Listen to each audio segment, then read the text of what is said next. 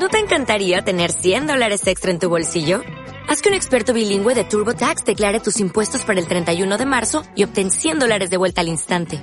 Porque no importa cuáles hayan sido tus logros del año pasado, TurboTax hace que cuenten. Obtén 100 dólares de vuelta y tus impuestos con 100% de precisión. Solo con Intuit TurboTax. Debes declarar para el 31 de marzo. Crédito solo aplicable al costo de la presentación federal con TurboTax Full Service. Oferta sujeta a cambios o cancelación en cualquier momento. Bueno, pues aquí estamos un día más en Salud Ecológica, un martes más después de un fin de semana intenso y además eh, con unas temperaturas que cada vez, bueno, pues son un poquito más fresquitas y además queremos saber un poquito eh, cómo envejecer de forma sana y además eh, hoy vamos a hablar en Salud Ecológica de, de cómo envejecer, pues eso, de forma sana o no envejecer, ¿no? Que ahí está un poco la pregunta, ¿no? Eh, no sé si se podrá o no. Ángeles, ¿qué tal? Buenos días. ¿Hay, hay, alguna clave para no envejecer, verdad? Eh, sé que vamos a hablar de esto, pero y yo lo primero que se me ocurre es, oye, todo el mundo que nos está escuchando ahora mismo dirá, bueno, oye, eh, es lo que yo quiero, no envejecer. ¿Cómo lo hago, no? ¿Hay, hay una fórmula mágica? Sí, por ahí algunos se congelan, otros buscan el santo grial, pero está complicado. Bueno, bueno. Pues vamos a hablar un poquito de, de, esto, que además interesa a muchísima gente. Yo creo que todo el mundo que ahora mismo pues eh, nos escucha, nos ve, creo que le va a resultar interesante el programa de hoy. Eh, por supuesto, porque vamos a hablar de cosas interesantes y, y bueno, y hay claves efectivamente para, para no envejecer tan rápido, o por lo menos que no se nos note tanto, ¿no? Sí, la Y, verdad. y no, y no es con cremas.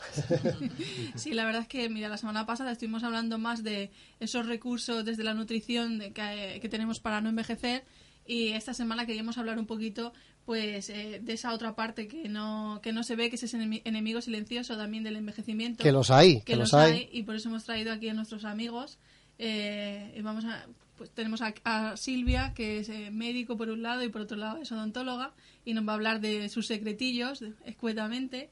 Tenemos a Lona Dimburg que es farmacéutica y también experta en diferentes en fitoterapia y diferentes terapias y también nos va a hablar de, de sus secretillos también y cómo conseguir ese, esa otra parte de mejorar nuestro envejecimiento.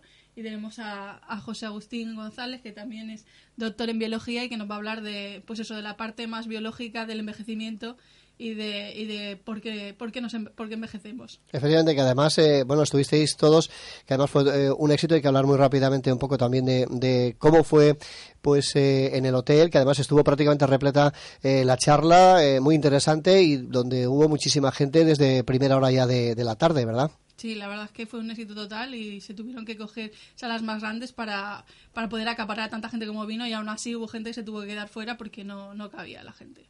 Bueno, pues eh, interesante y hoy vamos a hacer también un poquito una pincelada, un poquillo también de lo que se comentó allí, ¿verdad Ángeles? Sí, sí, es un poco hacer una especie de breve resumen, más o menos con las cosas más interesantes que, que estuvimos hablando en la charla. Muy bien, que por cierto no será la última que hagáis, No, se- seguramente no. habrán más, habrán más. Bueno, pues adelante entonces. Bueno, pues mira, vamos a empezar con, con José, que como hemos dicho es doctor en biología, y le vamos a preguntar algo que realmente la gente se, se pregunta todos los días. Siempre estamos hablando de antioxidantes y eso de antioxidantes, y venga a hablar de antioxidantes, yo hablo muchísimo sobre eso en- en- desde el punto de vista nutricional, pero habría que hablar realmente de qué significa, para qué son esos antioxidantes, ¿no? ¿Qué significa oxidarse? Bueno, pues eh, a nivel biológico. A- ¿no? Acércate, José. Acércate, Ahí. ahí, ahí. Muy bien. A, ni- a nivel biológico tenemos eh, que las células simplemente al utilizar el oxígeno ¿no? para, para eh, combinarlo con los lípidos, los, eh, las grasas y, lo- y los azúcares y obtener ener- energía así, libera una, una serie de sustancias que llamamos radicales libres, ¿no? Eh, pro- que provocan estrés oxidativo en la célula. Esos radicales libres eh, son moléculas que tienen eh, una, un átomo inestable a, la- a los que le faltan un electrón y ese, es, ese átomo eh, arranca ese electrón de donde puede, normalmente pues de proteínas, de, lípidos e incluso con frecuencia del ADN. Eso daña el ADN y por tanto produce un envejecimiento celular, un, un daño que se va, eh, eh, se va perpetuando eh, copia tras copia de ese ADN y hace que esa, esa célula se pueda copiar menos o incluso tenga que eh, eh, empezar una especie de autodestrucción que se denomina apoptosis, ¿no? Sí. que, que es una, una muerte programada y, y, así pues, pues se produce un envejecimiento más, más acelerado. Y digamos que, para ti, ¿qué cosas serían las que más nos afectan ¿no? a, ese envejecimiento acelerado y que hacen que ese envejecimiento sea mucho más acelerado? Bueno, el estrés oxidativo eh, suele aumentar con, eh, con la exposición, por ejemplo, a la contaminación ambiental. Es decir, la contaminación ambiental produce radicales libres, ¿no? libera radicales libres al, al, medio, las radiaciones ionizantes también, y la combinación entre las dos todavía más. ¿no? Esos radicales libres los vamos eh, incorporando al respirar y, eh, y, aumenta nuestro, nuestro estrés oxidativo. Sin embargo, como, has dicho antes, eh, se me ha olvidado comentártelo también, tenemos también por el otro lado em, los antioxidantes que lo que hacen es donar un electrón a esos, a esos átomos que le falta ese electrón y los, y los neutraliza. Entonces, eh, siempre es un, balance ¿no? entre las dos cosas. Es eh, la cantidad de radicales libres, la contaminación ambiental, eh, algunos alimentos, por ejemplo, alimentos que, se han, que, se han procesado, por ejemplo, fritos, ¿no? carnes ahumadas a la brasa, incluso los pesticidas que en algunos alimentos agrícolas todavía permanecen ahí. ¿no? Todo eso aumenta, por un lado, los radicales libres y por tanto el estrés oxidativo y los antioxidantes que obtenemos en la fruta y la verdura eh, lo contrarrestan. Entonces el envejecimiento celular o, o, ese estrés oxidativo, ese daño en el ADN está relacionado con ese balance. Cuando más antioxidantes, más protegidos estamos. Cuando más contaminación ambiental, el humo del tabaco terrorífico, por ejemplo, más estrés oxidativo, más rápidamente envejecen nuestras células. Además, se ha visto que eh, eso está relacionado con una, una porción ¿no? de, del ADN que se denomina telómeros. Esos telómeros, digamos, que están en los extremos de los cromosomas, son eh, eh, un indicador, digamos, del daño que hay en ese ADN. Se ha visto que a mayor daño del ADN, más estrés oxidativo, más cortos son los telómeros. Cuando más daño, más largos son los telómeros. Es decir, así podemos medir cómo los hábitos de vida nos afectan a nivel celular ¿eh? en el envejecimiento y en el, en el daño eh, del ADN. Con respecto a lo que estás diciendo, se me ocurre que entonces si eh, intentamos compensar a través de la fruta y la verdura todo ese, ese daño que produce, digamos, ese estrés oxidativo, eh, si esa fruta y esa verdura no es ecológica y está llena de pesticidas y fertilizantes químicos de síntesis, como siempre estoy diciendo, pues la verdad que estará complicado que obtengamos de ahí esa cantidad de, antioxidantes. Claro, realmente eh, sí, puede ser que la fruta y la verdura, de hecho, si, si no es ecológica, ya probablemente el proceso a lo mejor es, es hace que la cantidad de vitaminas y de, y de nutrientes sea menor, por tanto de antioxidantes pueda, pueda ser menor pero además si tiene pesticidas o tiene eh, agroquímicos ¿no? de, diversa índole que, que aumenten el estrés oxidativo, pues esa balanza se desequilibra. Menos antioxidantes, más estrés oxidativo producido por esas sustancias químicas, al final eh, lo, el beneficio de la fruta y la verdura ya no lo tenemos. E incluso podemos tener un perjuicio mayor rapidez de envejecimiento celular. Y eso se traduce sin duda en el envejecimiento del, organismo completo. Está claro. Entonces, eh, para ti, según pues, todo este tema que has hablado de los telómeros y tal, ¿qué cosas serían las, eh, las que hacen que pudiéramos alargar esos telómeros y que, y que podríamos eh, hacer realmente para conseguir que ese envejecimiento no sea tan prematuro? ¿no? Porque realmente ahora mismo la gente, pues hay una esperanza de vida muy larga, porque ahora llegamos hasta incluso a los 83 años como esperanza de vida media, pero la gente envejece muy mal, o sea, casi todas las personas con esa edad están polimedicadas y con un envejecimiento que realmente no sé si merece la pena. Yo creo que aquí influye también mucho eh, el sitio donde vives. O sea, si eres una gran ciudad, lógicamente, pues eh, vas a tener mucho más riesgos por, por la contaminación, sobre todo, ¿no? Sí. Y, bueno, y por el estrés también, pero, pero son dos cosas que influyen, o dos factores que influyen muchísimo, ¿no? Bueno, ya se ha visto que en, que en los lugares donde la longevidad es máxima, llegando a 110 e incluso 116 años de vida, ¿no? Madre mía. Eh, eh, suelen ser lugares, pues suelen ser pueblos pequeños, muy alejados de núcleos contaminantes, eh, estamos alejados de toda contaminación atmosférica, donde además la alimentación es tradicional, suelen estar muy alejados también de lo que es la industria agroquímica y de todo ese proceso ¿no? Eh, intensivo de, para obtener alimentos, no hay pesticidas en su, en su comida. Y eh, por otro lado son eh, sitios donde el, el estrés es, es reducido, es Claro. otro punto muy importante, ¿no? Sería el estrés emocional, ¿eh? son sitios donde hay poca delincuencia, es decir, es una vida más pacífica y muy importante. A veces ¿eh? las personas, incluso las personas mayores, no dejan de ser activas físicamente porque, de hecho, muchas veces tienen que subir su montaña para poder conseguir el agua, por conseguir alguna algún o, o- o viven tan eh, relacionados con la naturaleza que para ellos darse un paseo de, de, de tres horas por la montaña es una cosa normal diaria. Sí, que, Entonces, que realmente eh, están son eh, personas mayores activas y que no están, eh, digamos, en contacto con esa, pues eso, con esa ahora mismo pasividad y con esa vida sedentaria que, que se vive sobre todo en las grandes ciudades, ¿no? Que yo creo que eso es un gran problema, ¿no? Que la persona mayor se jubila y además no sabe qué hacer y se queda y además hay aislamiento, ¿no? fundamental. Ya se ha visto en estudios que estar en el centro de una ciudad ¿eh? A- acorta los telómeros ¿eh? comparado con las personas que están en el Que, puede vivir zonas de efectivamente campo, en, etcétera. en- en las afueras, ¿no? Sí, cierto.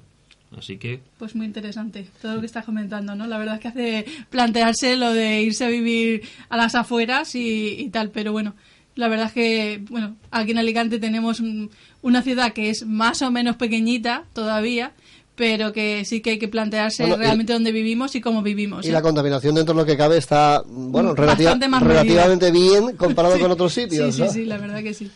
Bueno, pues muchas gracias por tu intervención. Vale, Eh, la verdad es que ahora pues nos encantaría que Alona nos dieras el punto de vista. Eh, y para ti, Alona, ¿qué, qué es lo que considerarías, considerarías que sería el mayor problema, digamos, de, de, pues eso, de nuestros mayores, ¿no? O sea, ahora mismo vas a la seguridad social, yo siempre lo digo, y muchas veces te encuentras a que las personas mayores, pues, eh, están la mayoría de ellos muy obesos y están muy polimedicados, ¿no? ¿Cuál consideras tú que realmente para ti es el mayor problema? ¿Estás de acuerdo con esto? Sí, es cierto. Eh, lo que pasa que yo creo que mejor, el mayor problema que tenemos es que las personas, No, no te escuchamos muy bien, acércate, por favor. perdona, las personas se tratan eh, sim- simptomáticamente. Entonces, ¿qué quiere decir eso? Que nosotros tratamos eh, enfermedad de corazón sin mirar problemas de hígado. Tratamos problemas de riñón sin mirar problemas de mm, vesícula. Y así creamos un círculo dichoso que tratando unos, eh, unas enfermedades, la persona no se ve como mm, en total, generalmente. Eh, no hacemos tratamiento mm, mirando la persona en sí, sus eh, problemas eh, psicológicas, mentales, físicas en conjunto. Sí, Eso es lo, yo creo que es ma- mm, el mayor problema. mayor problema, pero además los medicamentos que, que se usan normalmente crean bastante efectos secundarios, porque son de procedencia química, síntesis químico. ¿Y tú crees que realmente, por ejemplo, para, ese, para la mayoría de estas enfermedades que hoy utilizamos, o sea, que hoy hay eh, en nuestra sociedad, pues eh, lo típico que es el colesterol que está tan de moda, la, la gente que tiene problemas de acidez o la gente que tiene hipertensión, ¿crees que realmente existe, eh, o sea, que los medicamentos que hay hoy en día eh, simplemente son útiles y, y, de- y- y en sí y no tienen ningún efecto secundario, digamos, eh, sobre la persona? A ver, hay medicamentos que personas sin, sin él no puede, por decirlo, tratar sus síntomas. Sí, y necesita utilizar medicamento de prescripción médica, síntesis química. Pero normalmente, mayoría de ellos lo podemos perfectamente sustituir con medicamentos naturales, con principios activos eh, que están en naturaleza, porque la mayoría de químicos también están sintetizados de, Sí, que- principios activos naturales. Entonces, al final y al cabo, no es tan necesario y además eh, no se ve porque lo hemos olvidado que prevención es mejor solución para tratar luego en futuro enfermedades. Entonces, si usamos medicamentos naturales eh, o complementos alimenticios o medicamentos, eso nos va a permitir en futuro no tener otros graves problemas de salud en otros órganos. Por eso, tranquilamente podemos usar, por ejemplo, para acidez, en lugar de omeprazol, que se usa mm, mayoría de gente sin prescripción médica, podemos dar el extracto de aloe, por ejemplo, podemos dar extracto de jengibre, podemos dar probióticos, podemos dar el, glutamina. Mm, es que hay enzimas como papaína o el ¿Mm? Bromelaína, por ejemplo, sí, puede ayudar. También, que nos pueden ayudar en conjunto a tratar problemas digestivos. Entonces, usando eso, usando principios activos naturales, no solamente ayudamos a tratar el, por ejemplo, si queremos tratar acidez, también vamos a ayudar a regenerar la mucosa gástrica, también vamos a, ayudar a normalizar funcionamiento del intestino, eh, mejorando la flora intestinal. Entonces, hacemos mucho más efectos positivos sin efectos secundarios. Eso es más importante de lo que se trata. ¿Y crees que, por ejemplo, como he dicho, para estas enfermedades que se están tomando, digamos, de, crees que realmente España, o sea, según hay una encuesta que dice que España está hiper medicada, es decir, que hay un abuso realmente del, del, medicamento y del uso del medicamento. ¿Tú estás de acuerdo que realmente eso es así? Sí, es así porque además hay muchísimos medicamentos que se prescriben para corto plazo y se olvida retirar el medicamento y paciente sigue tomando el mismo años y años. Y se, se han visto que mm, antiinflamatorios, por ejemplo, de uso a lo largo plazo, eh, aumentan problemas de cardiovasculares, por ejemplo. Si usamos, eh, no sé, porque todos sabemos que el ibuprofeno, por ejemplo, crea problemas gastrointestinales. Eso es más que, conocido. Pero eh, hay datos que no se conocen tanto que eh, las personas que lo usan continuamente antiinflamatorios tienen más riesgo de tener eh, ictus o sufrir un infarto y tener problemas de muerte súbita de personas mayores de 65 años. Y mayoría de personas que toman antiinflamatorios son personas mayores por problemas. Sí, y por eh, ejemplo, eh, la mayoría de la gente que toma también, como has dicho, antiinflamatorios eh, de síntesis química, muchos de ellos también lo toman porque tienen dolores crónicos osteoarticulares. ¿Crees que realmente es efectivo para esos dolores osteoarticulares crónicos? Mm, no es eficaz.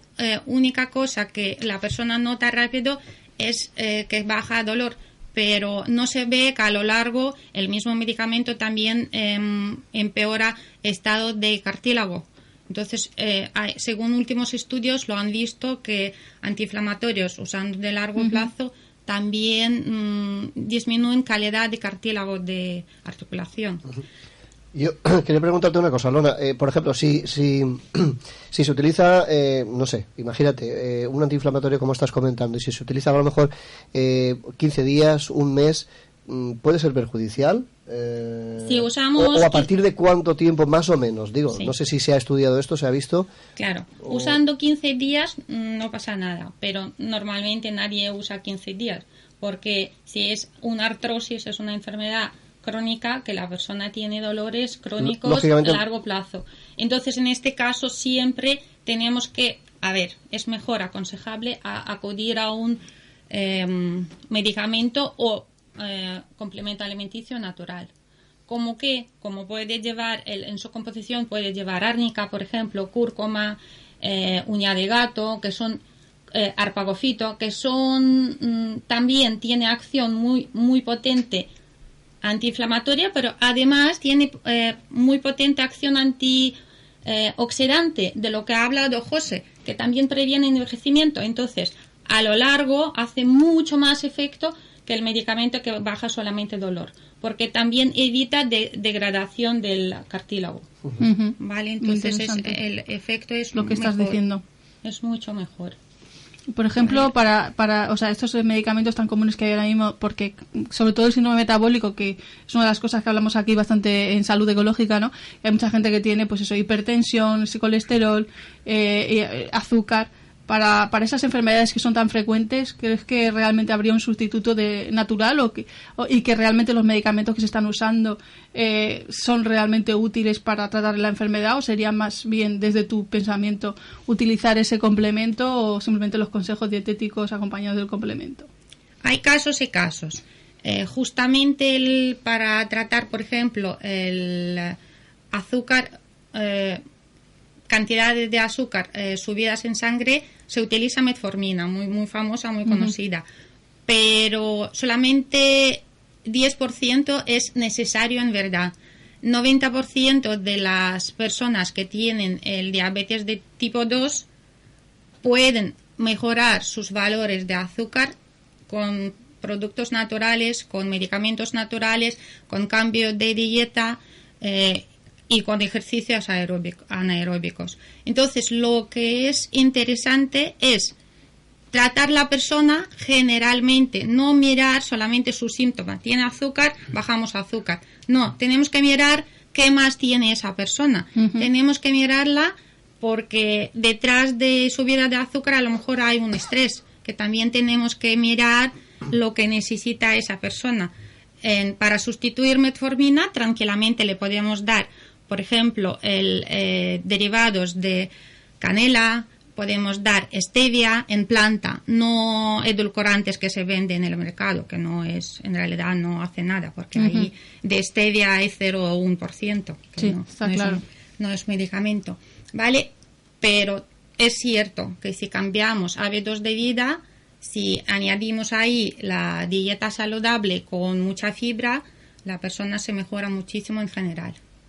Sí, está claro que, que, para un caso como el azúcar, como tú estás diciendo, para mí es fundamental el que realmente se acompañe de una dieta sana y de ese ejercicio, porque si no, solamente como tú dices, eh, utilizar ese medicamento para reducir el, el, azúcar no está funcionando, o sea, porque el problema es que la persona ha llegado a ese nivel de, pues eso, de enfermedad debido precisamente a sus hábitos eh, de vida en los que, que, no son saludables, ¿no? Pues bueno, y, y, claro. y mucha gente también, Ángeles, eh, que bueno, me imagino que también eh, nos estará escuchando y dirá, bueno, es que yo, mmm, bueno, voy al médico y me tengo que tomar eh, cuatro o cinco pastillas diarias, con lo cual, eh, una para cada cosa. esto al final son muchas pastillas, ¿no?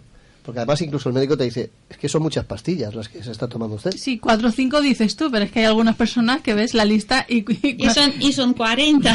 sí, porque también, eso, también tú, lo, eso lo verás tú en la farmacia, Lona. Sí, 40 sí, al día, 40 al día. Sí, sí, hay personas que usan así, porque como empiezan, es que hay una anécdota que la persona va solamente porque duerme mal, le prescriben, no, esa anécdota no es verdad, le prescriben pastilla para dormir, luego al final la persona muere porque una pastilla le, sí, porque una pastilla le crea eh, problemas de, luego tiene ardores, le dan para ardores, esa, esa pastilla le crea eh, insuficiencia de magnesio, tiene problemas de músculos y así como que creamos nosotros mismos las cosas que en realidad no las tenemos. Entonces, siempre hay que mirar en la persona en total, en general, en, en, en, en su conjunto. conjunto. en su conjunto, sí. Porque mirando solamente síntomas, eso es lo que tenemos ahora en el, en, en el día de hoy. Uh -huh. ¿Vale? Muy, muy interesante, muy interesante todo esto, sí. Por eso cuando intentamos, claro, no siempre es posible, pero cuando síntomas no son tan graves, son leves, tranquilamente lo podemos sustituir con mmm, medicamentos naturales. Y en este caso, eh, ninguna planta trata solamente un síntoma, siempre trata más cosas, abarca más cosas. Y mayoría de plantas tiene efecto muy potente antioxidante, de, de lo que se trata, prevenir envejecimiento.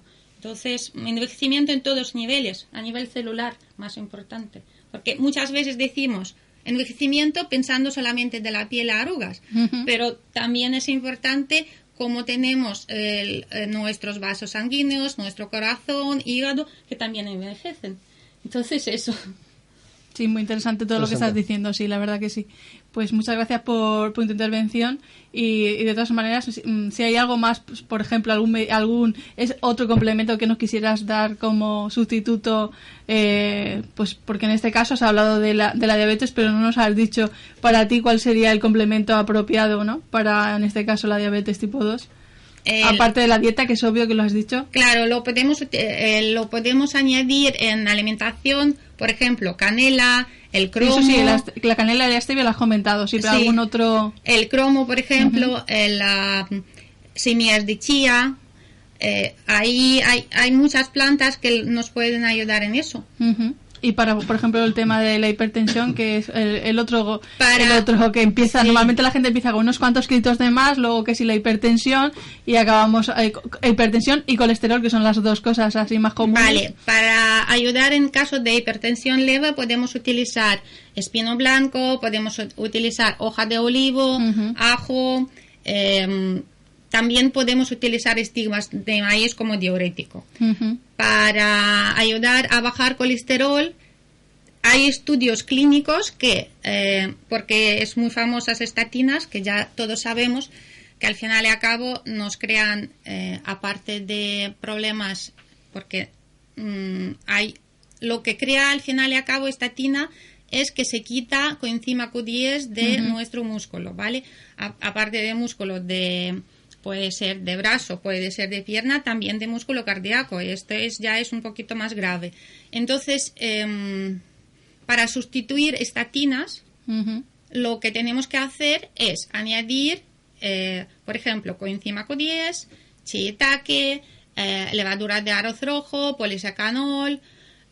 Hay más plantas, pero eh, el estudio, último estudio que han realizado en comparación de estatinas con levadura de arroz rojo junto, conjunto con polisacanol, el efecto de bajar colesterol es exactamente igual como estatinas, pero sin embargo sin efectos secundarios. Eso es muy interesante porque realmente tenemos un sustituto natural y no tenemos que ir a, la, a, la, síntesis, a la síntesis química en este caso que tiene pues eso, otros efectos secundarios que, que me imagino que estaréis viéndolos todos los días, ¿no?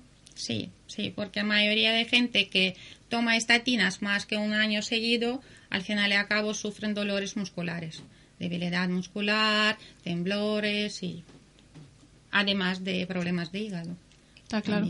Sí, es verdad que yo cuando revisas medicamentos, la mayoría de ellos al final te dice que cada uno de ellos puede producir a la larga eh, eh, insuficiencia renal y hepática. Eso no sé si eso lo veis en la farmacia a menudo, que al final sí que la persona acaba teniendo esa insuficiencia renal y hepática.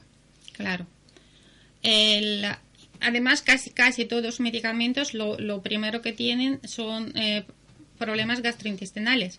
son cosas como leves, parece que leves, porque si alguien tiene un poquito de diarrea, un poquito de estreñimiento, un poquito de algo, no da cuenta que es mm, debido a lo que está tomando.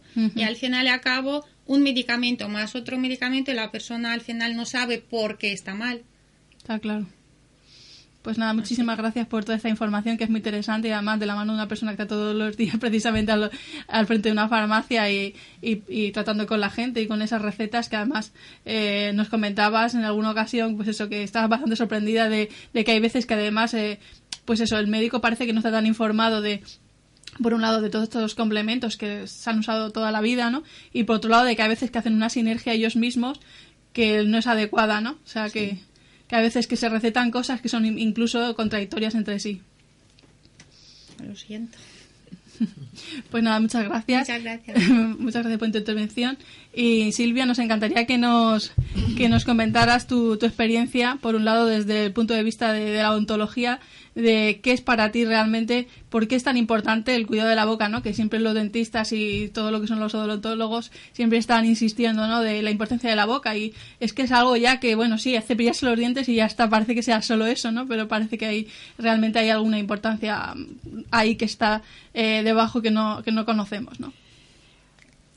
Sí, la verdad que, la boca está relacionada con, todo el cuerpo. Y, bueno, también hay estudios que eh, el, 80% de, de, las enfermedades se relacionan con un deterioro en la boca. Y, sí, la verdad, el cuidado de la boca no, es solo pues cepillarse y pasarse la seda dental eh, por ejemplo, la, nutrición eh, tiene un papel muy importante en, el equilibrio.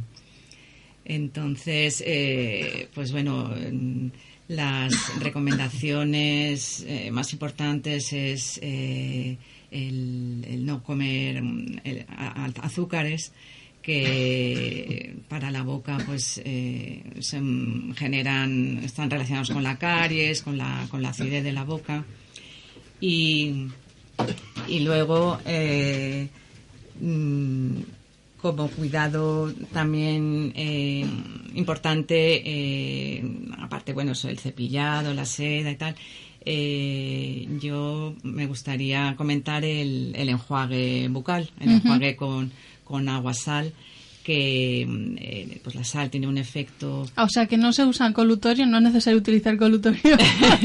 Los hemos utilizado toda la vida, pero bueno, el, colutorio yo siempre digo que es un invento de un tiempo a esta parte. Pero, eh, por ejemplo, eso, el, el, agua sal eh, no tiene ningún producto químico, es algo supernatural.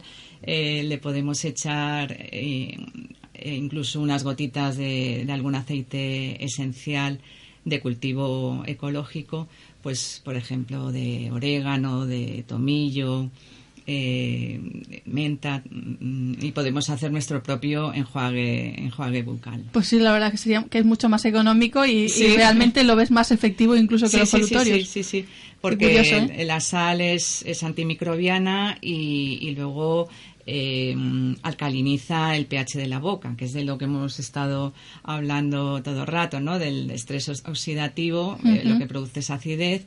Y, por ejemplo, el, el, agua, el aguasal lo que produce es lo contrario, una alcalinización y, a fin de cuentas un, efecto mm, antioxidante. Sí, muy interesante lo que comentas.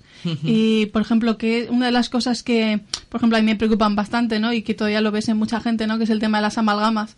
Eh, ¿Todavía ves amalgamas en la boca en la gente? Sí, sí, sí.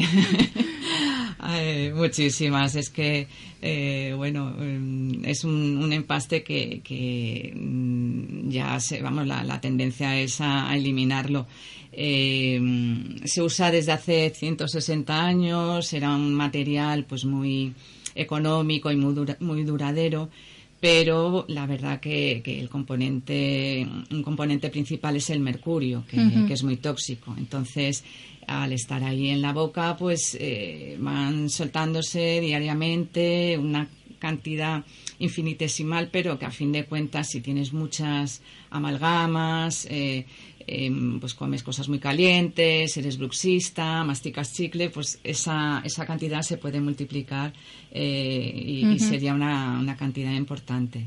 Sí que es verdad que a veces ves analíticas y que te sorprendes porque hay mucha gente que tiene elevado el mercurio y a veces no es porque coman tanto pescado, ¿no? O sea, sino simplemente es que viene de la boca, ¿no? Claro, claro. Entonces, bueno, el, el empaste mm, de amalgama eh, ya pues eh, se ha demostrado que, es tóxico. Ya en algunos países, bueno, desde, desde el 1975 eh, lo han ido prohibiendo en varios países. lo que pasa que aquí en la, en la comunidad europea vamos como mucho más lento y, bueno, hace unos años se prohibió el uso de mercurio en, en el termómetro, en los barómetros y justamente este año, el 2018, es cuando se han prohibido los empastes, pero en embarazadas, en menores de 15 años y durante el periodo de la lactancia solo. O sea Sí, pero tú consideras que, o sea, que, debería estar prohibido por Claro, claro, sí, sí. Y hay alternativas, eh, bueno, bastante menos eh, tóxicas. Eh, entonces, bueno, pues siempre hay que tender a, a una solución más saludable. O sea, que hay otros países que ya lo tienen prohibido, además, como has dicho, desde el año 75. o sea, que es sorprendente que aquí todavía, en, y, vamos, en, la comunidad eh, económica europea, o sea, o sea, en lo que es en Europa, ¿hay países que sí que lo han prohibido ya o no? Eh, pues eh, sí, los, los países nórdicos. Los países nórdicos que siempre van más avanzados sí, que, está, sí, que está, prohibido ya, pero aquí siempre vamos con ese retraso. Más retrasados, y más lentos, sí. Bueno, la verdad que esto es una pena y la verdad que hay que tener esto bastante en cuenta, ¿no? Porque es que a veces hablas con algún dentista y dice, no, mira, yo mismo, me acuerdo de un dentista que conocí, dice, yo mismo tengo unas cuantas amalgamas, eso no pasa nada, ¿no? O sea, y estás comentando que sí que realmente es peligroso y, y que cuál para ti, ¿cuál sería, digamos, el efecto para la salud de ese mercurio. Eh, ¿Qué es lo que estás viendo tú cuando ves en la consulta a una persona que lleva mercurio en la boca? Mm, bueno, eh, la verdad que son síntomas inespecíficos, pero vamos, lo, que se sabe del eh, efecto del, del, mercurio en el organismo eh, se acumula, se acumula en el riñón, se acumula en el hígado, en, en el tejido eh, nervioso, y entonces son síntomas a, a esos niveles inespecíficos eh, que, que, van poquito a poco eh, causando un, un deterioro, eh, uh -huh. sin saber muy bien de, de, dónde, de dónde procede. Y la verdad que, que yo también, mmm, bueno, y algunos compañeros nos planteamos el efecto sobre todo que ha tenido en los dentistas eh, que han estado poniendo muchas amalgamas y retirándolas, porque claro. al retirarlas eh, se produce como una evaporación de, de, vapores de mercurio también muy tóxica. Entonces, eh, en, en, los pacientes, esperamos sobre todo en, en los dentistas, eh, yo pienso que también ha, ha, hecho mucho, ha perjudicado mucho. Uh -huh. Vale, y para ti, ¿crees que existe algún, o sea, que la amalgama hay que quitarla así tal cual y ya está? Porque hay gente que te dice, no, pues nada, lo quitamos, lo cambiamos por un empaste eh, de composite y ya está. Sí. O sea, o realmente, ¿para qué crees que hay que tomar algunas medidas pre de precaución para poder quitar esa amalgama? Totalmente, sí, sí. Eh, hay eh, pues ya eh, grupos de investigación que, que han hecho un, un protocolo eh, que hay que seguir, porque es que la, la retirada mmm, de amalgama no puede hacerse alegremente y sin, y sin tomar eh, precauciones. Hay un, un protocolo que, que, tiene varias fases. Eh, la primera por la que se suele empezar es por una limpieza orgánica, para preparar al organismo eh, para luego la, la retirada uh -huh. de amalgamas propiamente. Entonces, eh, consistiría pues en una limpieza renal, en, una limpieza del aparato digestivo y en una limpieza intestinal. Eso antes de, retirarlas. Luego ya vendría la fase de, la retirada de amalgama. Eh, es un protocolo en la clínica dental eh, de protección tanto para el paciente como para, para el dentista, ¿no? de, de aislamiento y, y protección. Y, y, también en esta fase se complementa eh, con tomando un, algunos suplementos, pues como la alga clorela, el, el selenio, algunos uh -huh. quelantes, el carbón vegetal.